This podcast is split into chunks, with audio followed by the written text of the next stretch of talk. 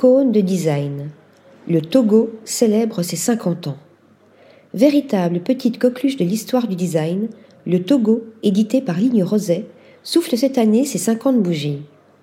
Lancé en 1973, l'assise à silhouette singulière est tout d'abord boudée aussi bien par les professionnels que par le public. La faute à son allure fripée, de tube de dentifrice replié sur lui-même, comme un tuyau de poêle est fermé au debout, expliquait alors son designer Michel Ducarrois.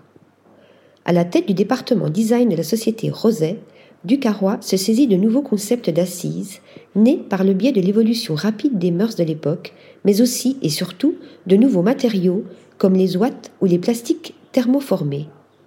Une pièce dont s'est rapidement emparée la génération hippie, notamment pour ses aspirations à la différence.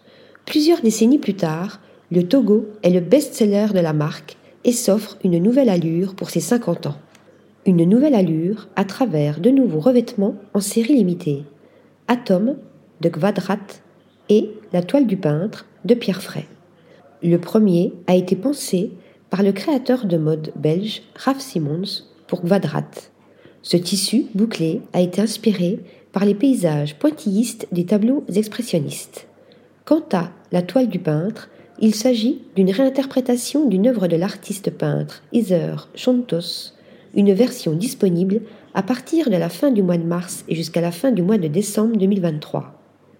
Toujours à l'occasion de cet anniversaire, Ligne Roset intègre dans ses collections permanentes une toile de jean pour son Togo composée de 49% de matière recyclée. Une initiative qui souligne l'histoire de la maison d'édition française tout en l'ancrant pleinement dans les préoccupations du XXIe siècle. Article rédigé par Lisa Agostini.